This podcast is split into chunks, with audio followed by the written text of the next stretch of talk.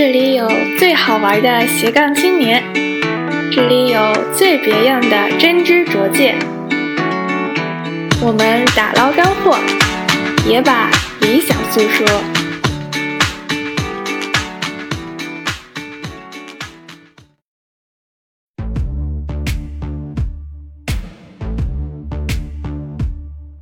对我来说，就是一个。像踩上西瓜皮一样的一个感觉，但是我也经常跟大家开玩笑说，就是踩上西瓜皮，那你也要滑得好，滑得远，对吧？或者是你要踩住这个西瓜皮，其实可能也不是一件看起来那么容易的一件事情。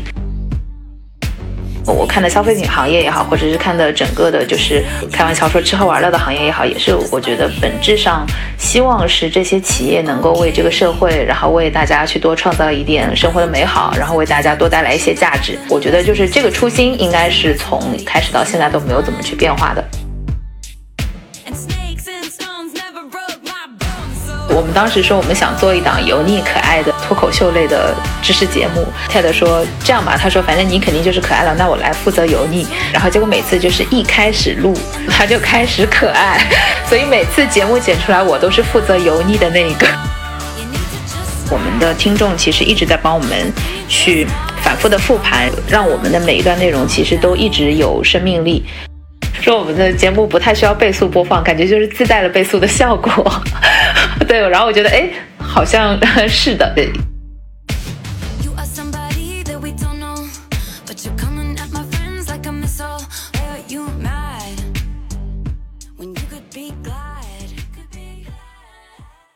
Hello，大家好，欢迎收听本期节目。今天呢，是一位很了不起的嘉宾哦。他既是身处一线的风险投资人，也是我最最喜欢的播客节目《泡腾 VC》的主播陈默默。默默跟大家打一下招呼吧。Hello Hello，大家好，我是长得好看了不起的吃喝玩乐投资人泡腾 VC 的女主播默默，很高兴星星邀请我参加你们的节目。泡腾 VC 呢是一档聚焦中国创投圈内幕的播客节目。有两位非常可爱的主播默默和 Ted 为大家分享 VC 趣闻和行业八卦，他们也会邀请自己的投资人、创业者朋友为我们解读投资新风口背后的动能和势能。我正是通过收听这个节目知道默默姐的，每次听到她元气满满的声音，我真的有联想到把一颗 VC 泡腾片丢进水里时咕嘟咕嘟的场面。最近泡腾 VC 有一期节目叫《迎难而上》，我们是 VC 美少女，默默和另外一位同行的小姐姐探讨了 VC 行业女性从业者的工作状态。我那时才知道，默默姐本科时竟然也是工科女，但她毕业之后却选择杀入了和自己专业完全不相关的行业，最后兜兜转转才进入了风投领域。成为了一名专注于大消费、社区社交、新媒体 （A.K.A. 吃喝玩乐）的投资人，所以我觉得默默姐非常符合我正在寻找的斜杠青年的特质，我就给她留了言，希望她能够聊一聊她的非典型求职路，然后我的这个愿望就实现了。那非常欢迎默默姐来做客我们节目。谢谢星星。对，然后我觉得，因为我的呃整个的求职和现在的这个工作，呃，其实本身里面有很多的随机性和偶然性，然后我也特别愿意跟大家聊聊，然后希望能给现在的一些比较年轻的小伙伴们带来一些找工作也好，或者自己职业规划也好的一些灵感吧。嗯。哎，默默，你本科的时候学的是电子工程专业，对吧？对对对对对。那毕业之后为什么没有选择进入互联网大厂工作呢？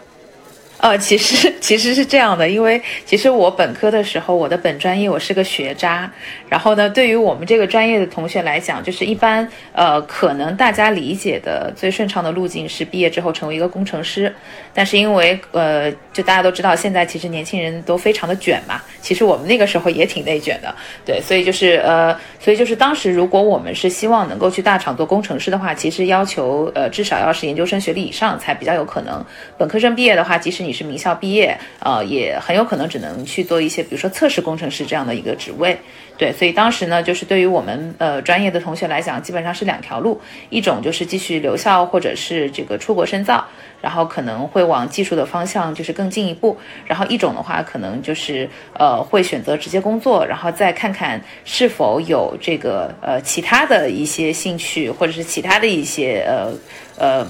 可能跟自己的本专业不太相关的职业取向的一个选择。所以当时其实我也是比较凑巧的，然后拿到了一个还不错的一个 offer。啊，对，然后当时就是去 LVMH 集团做了两年的管培生，嗯，那和你一起工作的同事是不是大多数都是女孩子呀？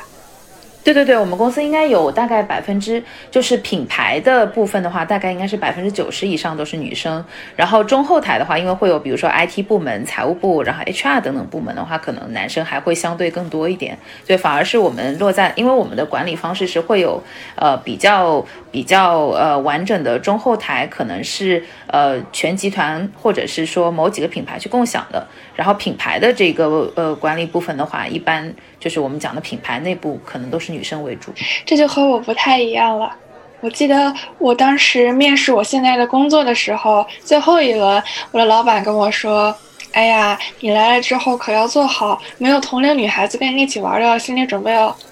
我说：“好啊。”对，然后入职之后发现，的确我们组蛮大的，但是我是唯二的一个女性。而且不久之后，另外的一个大姐姐也走了，我就成了当之无愧的组花。嗯，对，这个就是跟我读书的时候会是一个完全的颠倒嘛，因为当时我们专业里面就是一百零八位同学，然后有八十一个男生和二十七个女生。对，就是读书的时候，其实我们是一个男生多女生少的一个状态，包括就是当时应聘。进 LVMH 那一年的管培生，在全国一共是招了六个，然后六个全是女生，只有我一个是念理工科的。其实其他女孩子都是文科或者是商科类专业的。那你入职之后所要负责的工作内容，是不是和上学时候学的特别不一样啊？呃，对，我觉得比较有意思的点是，其实我的不管是几段实习经历也好，还是我的工作经历也好，还是我后来去读这个 MBA 也好，其实呃每一段经历对我来说都是完全新鲜的。呃，信息。我去 LVMH 工作之前，其实我是一个就是也不太会打扮，然后也完全不会化妆的一个女生。对，然后所以 对我来说，去那边两年，其实培训了我很多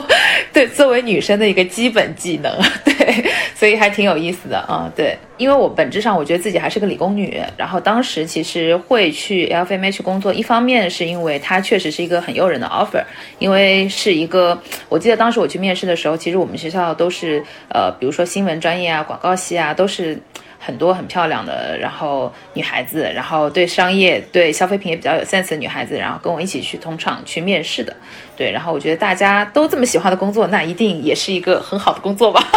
对，其实当时自己在职业规划上没有想太多，然后这个也是我，呃，反过头来看，觉得自己可能就是感觉每一段经历都比较的随机和不相关的一个主要的原因，就是因为其实当时我是不太知道自己要什么的，但是当时，呃，就是。呃，毕竟也是一个不错的一个 offer，然后所以当时就直接去了，嗯，然后后来是工作两年之后呢，那我自己觉得工作本身的内容对我来说，呃，挑战没有那么大，然后但是我又呃想，就是世界那么大，我也想出去看看，对吧？看看自己有没有什么别的，就是其实之前自己可能没有想过，但是可能更适合我的一些选择，对，所以当时就选择去读书了。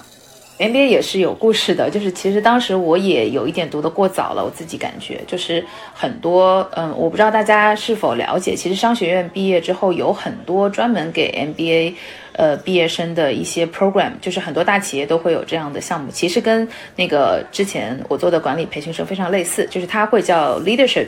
Development Program 就是它可能是专门给商科毕业生来创造的，就是可能你会进到一家比较大的公司，然后去里面做一些 project，然后最后会把你定岗在一些部门，也蛮好的一一一个体验。对，然后但是当时因为它的要求都是起板要求，呃，你之前有至少五到七年的工作经验。所以，对于当时只有两年工作经验的我来说，有很多类似这样的 program，我也是不能报的。对，所以当时就其实我刚毕业的时候的那一份工作，也是一个随机的一个一个事件。对，就当时其实是先去了英孚，然后在音符教育做了大概有呃不到半年的时间之后，然后又在机缘巧合的情况下，然后才进入到创投行业的。然后进入创投行业之后，做了一年的卖方之后，跳槽到了我现在的公司，然后一直到现在大概是五年多的时间。嗯，看到你会用“踩上瓜皮”这一比喻来形容你的这段经历，那你觉得这个瓜皮是什么呢？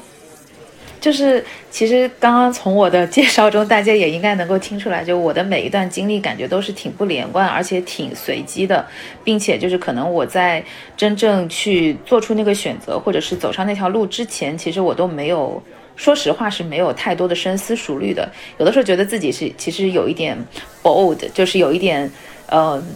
鲁莽吧，就是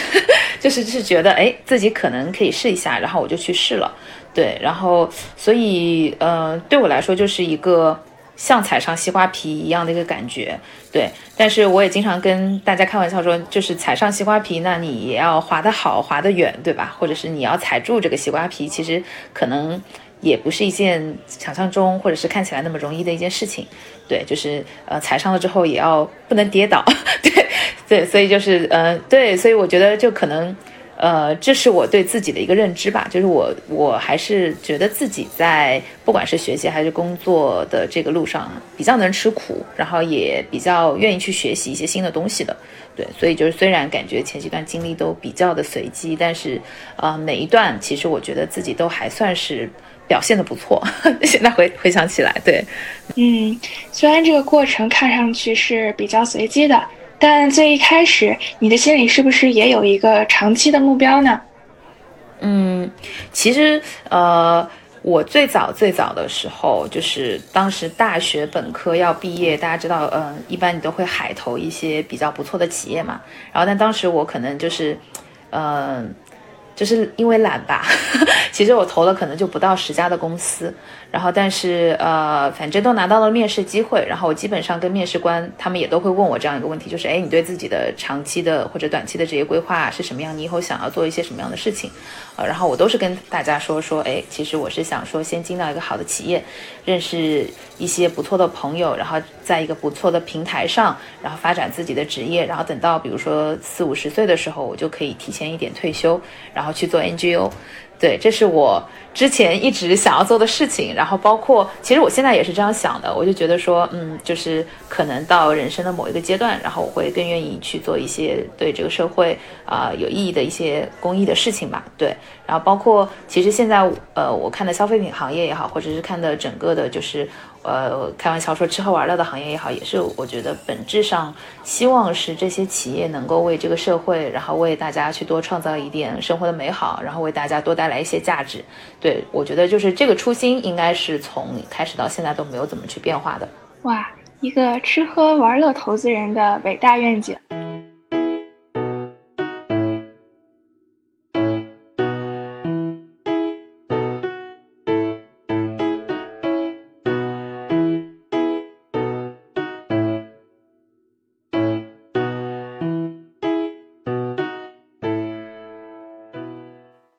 有没有一件你一直在坚持做的小事，看似和职业发展无关，但实际在某个人生节点给了你巨大的助力？我可能有一个呃看起来不太像我会做的事情，就是我很喜欢做手工，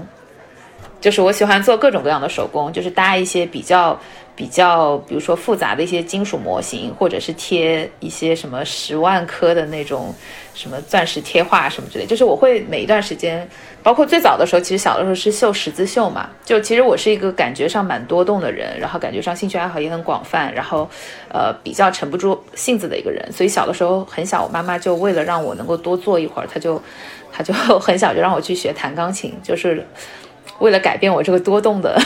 多动的这个习惯，那长大之后，其实我自己就养成了，比如说周一到周五工作很忙，或者是学业很忙，但是到周末的时候，我就会给自己一点时间来做一些手工。对，然后，但是我对手工的爱好可能也是就是一直在变化的。就比如说之前是，比如说有的时候是做这个，呃。搭的各种积木，然后后面是各种模型，然后在最后可能是比如说画画呀等等之类的。就是我一直有在变换这个手工的品类，对，但是我总归会找一点自己能够沉下心来的时间，就是完全放空，因为我们其实完全很难做到，就是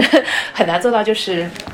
真的坐在那里什么事情都不干的，然后你手上可能有一些比较需要你专注的去做一件事情的时候，你是比较容易能够沉下心来，然后去呃趁机整理一下自己的思路。我觉得这个跟很多人喜欢冥想可能是一个道理。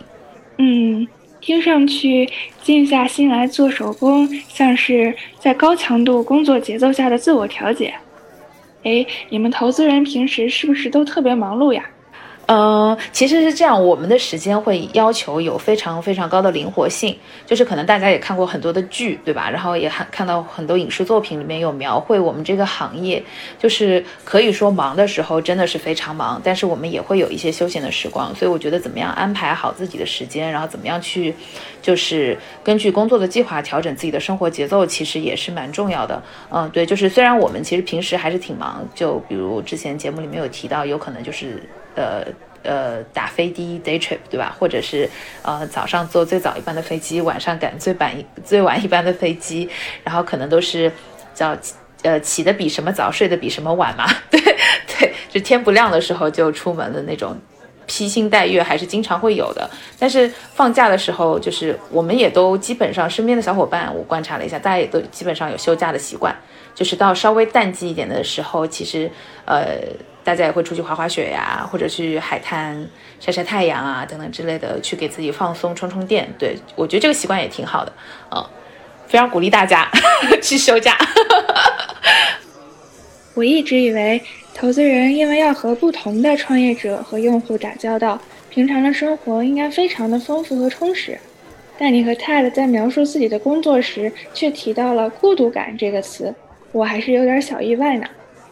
其实这个词好像是 Ted 提到的，就是因为他之前在我们的 trailer 里面有提到说，呃，为什么我们会很想要做这一档节目？我觉得某种意义上是因为可能我们身边就是我们这个行业，因为本身可能圈子比较小一点，对。然后呢，就是大家其实对于很多的认知也好，或者对于很多东西的判断也好，都是比较趋同的。然后我们的生活节奏也和。就是身边的大多数的同龄人不一定一样，就是我刚刚提到，可能我们的时间会要求特别 flexible，就可能我们空的时候，人家不一定空。然后大多数呃其他的业务，可能比如说早朝九晚五的这样的节奏，也不是我们能够 match 上的。所以其实我们在这个圈外的小伙伴，相对来说，可能就我们的生活工作就不太分得开，然后可能会比较少一些圈外的朋友。然后有的时候你就会呃。就是会觉得自己的生活可能是被工作，呃，占有的比较厉害，对对对，所以就是可能他在他看来会有一些孤独感嘛。然后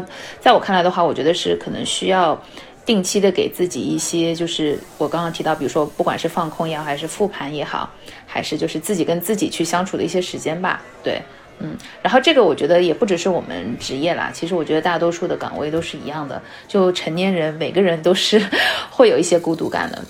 对，这也是我开始做播客的一个初衷吧。我希望在听嘉宾讲故事的时候，也能了解到他的思维模式，让我也以一个新的视角来看这个世界。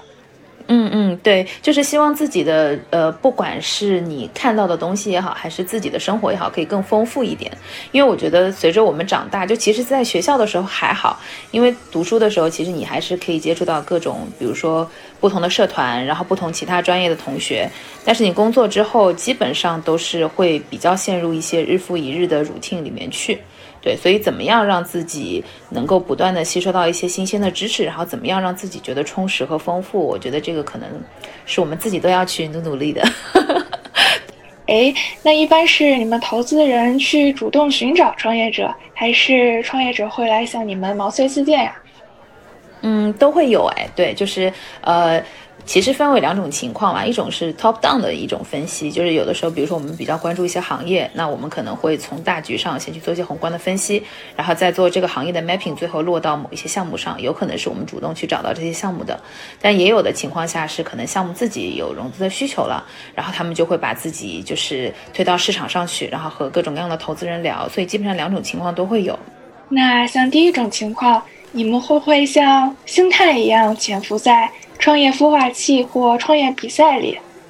呃，其实就大家看过那些影视剧，应该都知道有个东西叫做 CoCo，对吧？CoCo 其实这个咨询行业还挺常见的，其实我们投资行业也是一样的。我们每个人基本上都有过 CoCo 一些企业的经历呃，特别是呃，那一些其实有很多很牛的企业，它本身是没有融资需求的，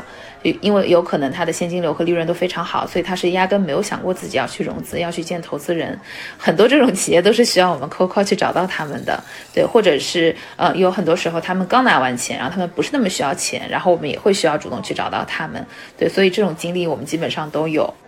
那你目前投过的项目里，最让你得意的是哪一个呢？啊，那打一下广告吧，就是在我们节目里面出现过的小麦欧叶，对，因为它比较特殊，对对对，它是它就是其实很好玩，就是。呃，因为我本身就是喝燕麦奶，有的时候会用燕麦奶来代替牛奶的消费者。然后呢，我是在这个小红书上面正好刷内容的时候，不小心刷到了一篇他们的软文，然后我就想，哎，国产品牌，那我就买来试一下。因为大家应该知道，就是 Oatly 应该是燕麦奶本身做的还不错的一家品牌，然后在国内渠道也做得早，所以最早的时候其实我都是买 Oatly。然后后来是在小红书被推了小麦之后，我就去网上搜了一下，那个时候他们的店铺只有两千多粉丝。现在是好多好多万了，对。然后那个时候就是也没有什么销量，但是因为我有一些好奇心嘛，然后我就下单试了一下，对。然后就是也算是一个不打不相识的一个经历。然后所以当时我们投它的时候，我们发现它的投它就是一个很随机的一个事件，对。然后呃也是发现它发现的比较早，但它现在已经是这个国产燕麦奶的第一名了，对。所以还是 so far 还是觉得不错的。然后希望它以后也能发展的更好吧，对。哇，好棒好棒，鼓掌。鼓掌，听懂掌声。对，哎，那能给我们描述一下投资人在职场的进化路线是什么样的吗？嗯，就是不断打怪升级咯，其实就是一个无限游戏。对，就是你需要不断的去找到，因为，嗯。怎么讲？就是它和你做企业感觉不一样。就是你在企业里面的话，其实你就是呃，把一个业务不断的去做好，然后做得更大，对吧？然后赚更多的钱就好了。然后投资人的话，你是需要，就像你说的，它有点像星探，对。然后呢，它就是一个，但它也算像是一个打怪升级的一个过程，就是你一直要在这个轮回和这个不断的关卡中一关一关的去过，然后每打完一关就会有新的一关。它其实是一个没有止境的一个游戏。对，然后所以我觉得还挺有意思的。然后你每一个这个阶段自己也都会有不同的认知，嗯，比如说有很多人他就是从入行以来就一直看同一个方向的，比如说我可能一般看消费或者看内容会看的比较多一点。那我现在站在这个时间点，对很多事情的认知可能就和我一开始进入这个行业的时候就不太一样。对，然后我觉得，呃，还有一点比较有意思是，你可以跟自己的 portfolio 一起成长。就因为我们投的 CEO，然后我们投的公司，他们也在这个随着市场的眼睛不断的去变化，然后不断的去调整它的战略，然后可能就是五年后的这个公司，它讲的故事和它做的业务已经和当时你投的时候完全不一样了。对，这个也是一个很有意思的过程。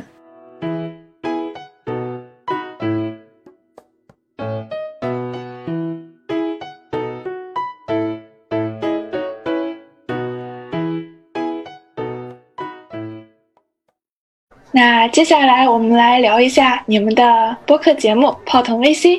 嗯，好的，欢迎大家来收听我的节目。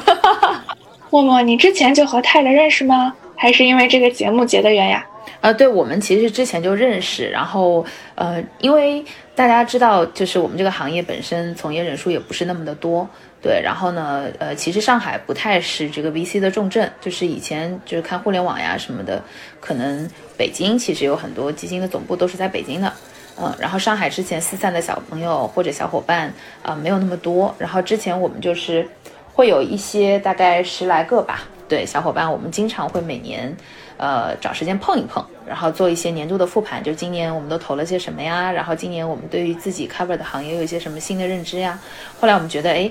好像就是只有我们自己小范围的 happy，呃，没有一个输出和沉淀，有一点遗憾。所以后来其实我们是先有了一个公众号。就是我们之前在这个呃 notes 没有提到过的，它原来叫点点汇智库，但我们现在就已经统一把它改名叫泡腾 VC 了。对对，然后呢，呃，先有了公众号之后，我们又觉得其实我们就像 Ted 说的，我们也也有孤独感，然后我们也希望就是看到呃我们眼界以外的一些世界，对，然后跟世界有更多的交流，然后听到更多的声音，然后所以我们就做了这一档播客的节目，因为我们觉得其实声音是一个很好的媒介，对。然后也是一个很不错的一个内容形态，容易就是有更深度的交流，对。然后所以我们就做了这一档节目，嗯。所以认识是认识的挺早的，对。然后但是其实按互动频次来讲的话，是开始做播客了之后，其实我们见面的次数比以前要多很多，对。嗯，我也是接触了播客之后才知道，原来还有这样一群充满理想、热情和表达欲的内容生产者，同时呢，也有一群非常爱思考的听众，大家因为共同的一个话题产生了连结，我觉得这件事情非常的棒。对对对对对对对，其实我们有很多节目的灵感，然后包括就是我们有很多时候就是看待一些问题的角度，有可能都是潜移默化的来自我们听众的讨论。对，就是他们会给我们留一些比较有意思的评论，然后我们也有自己的社群，他们会在里面抛各种各样的观点，对，然后包括他们自己关注到的一些现象，很有可能他们看问题的视角跟我们是不一样的，对，算，所以我也我们也向他们学到了很多东西。诶，默默，你之前是不是就有播音主持的经历呢？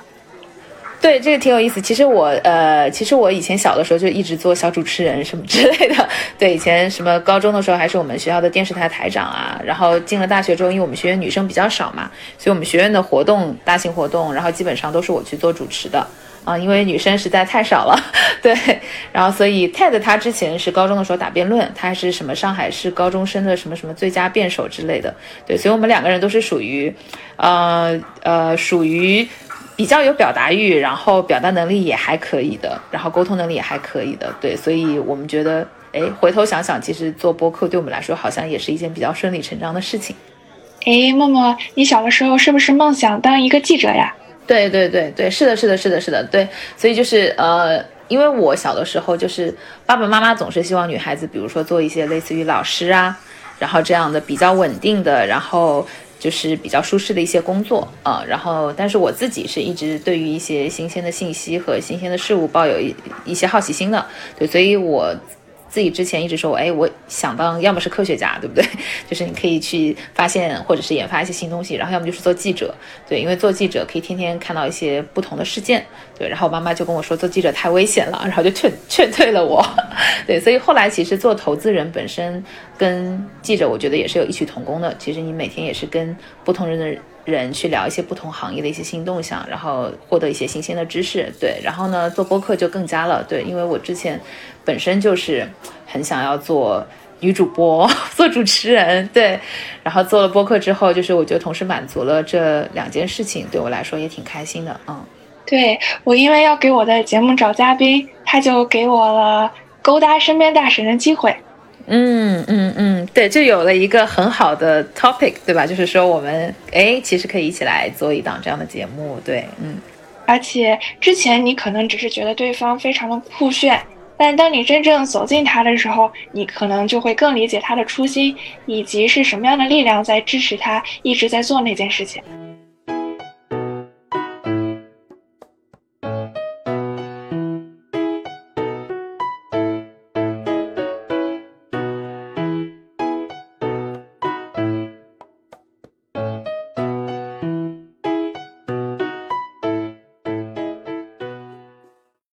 哎，你们节目现在应该是每周一更，对吧？对。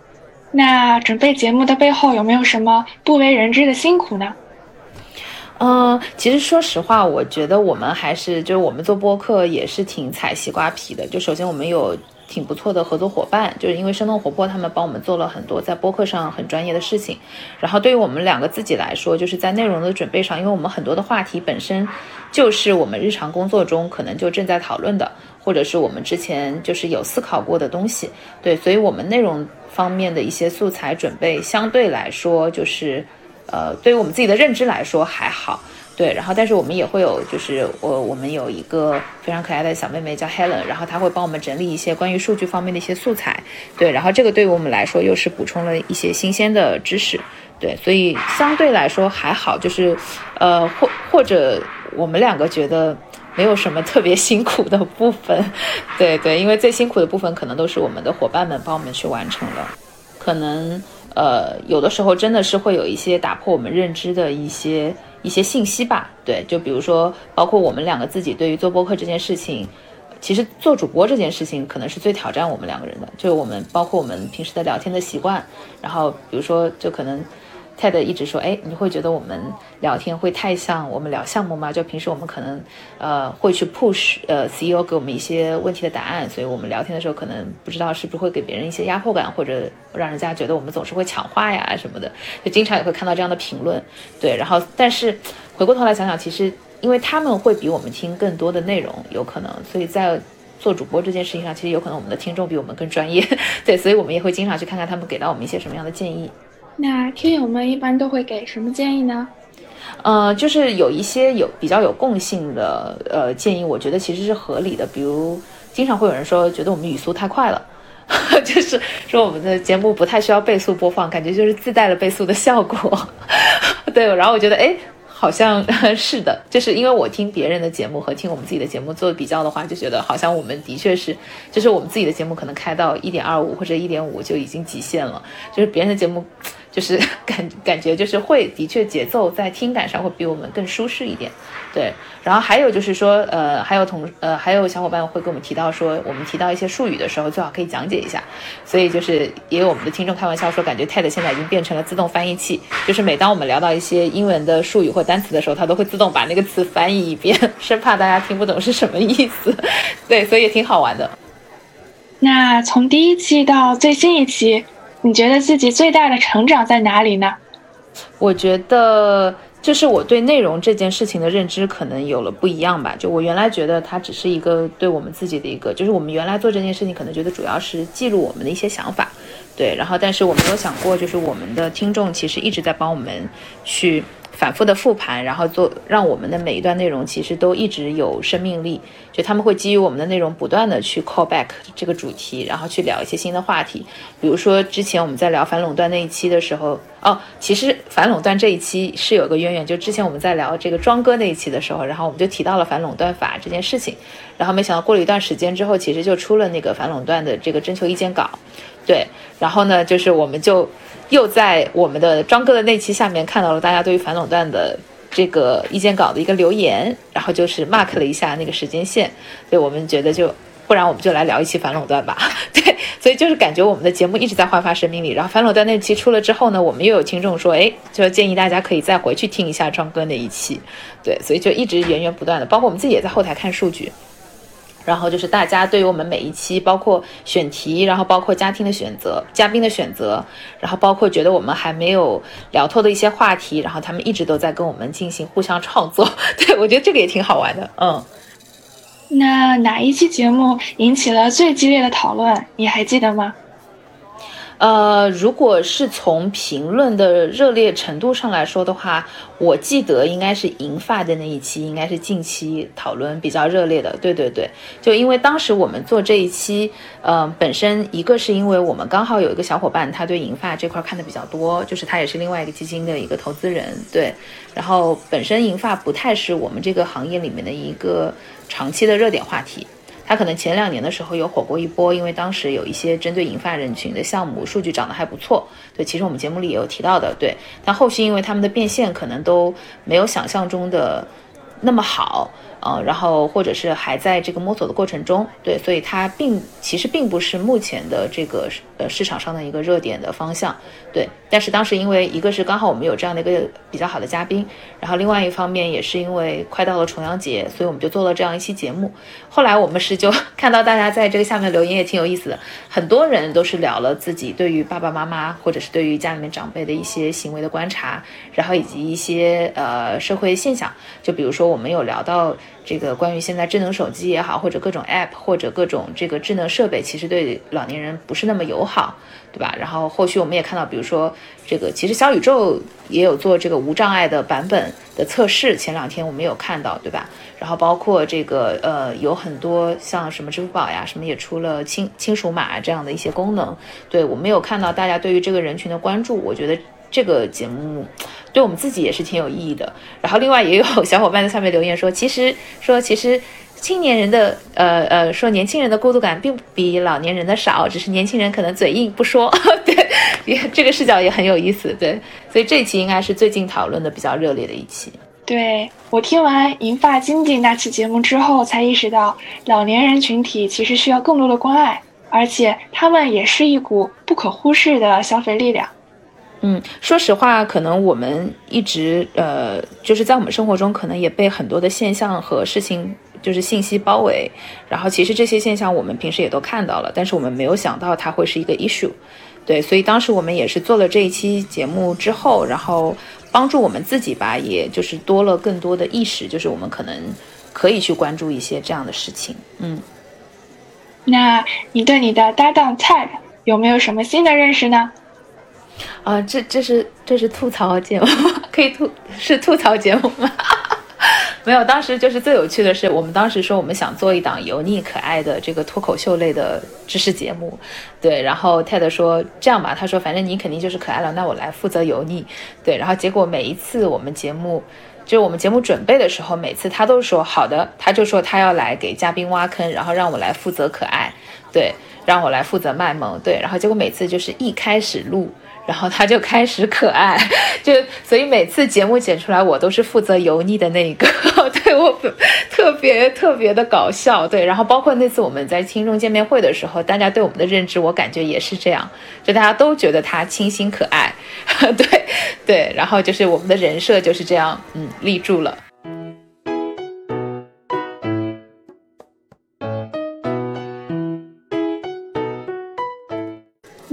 感谢默默今天跟我们分享他的求职经历，他在风投行业的体验，以及泡腾 VC 节目背后的故事。谢谢星星，谢谢星星的听众们，对，谢谢你们。嗯，也希望大家多多关注泡腾 VC 这档节目。那我们下期再见啦，拜拜，拜拜，拜拜，拜拜。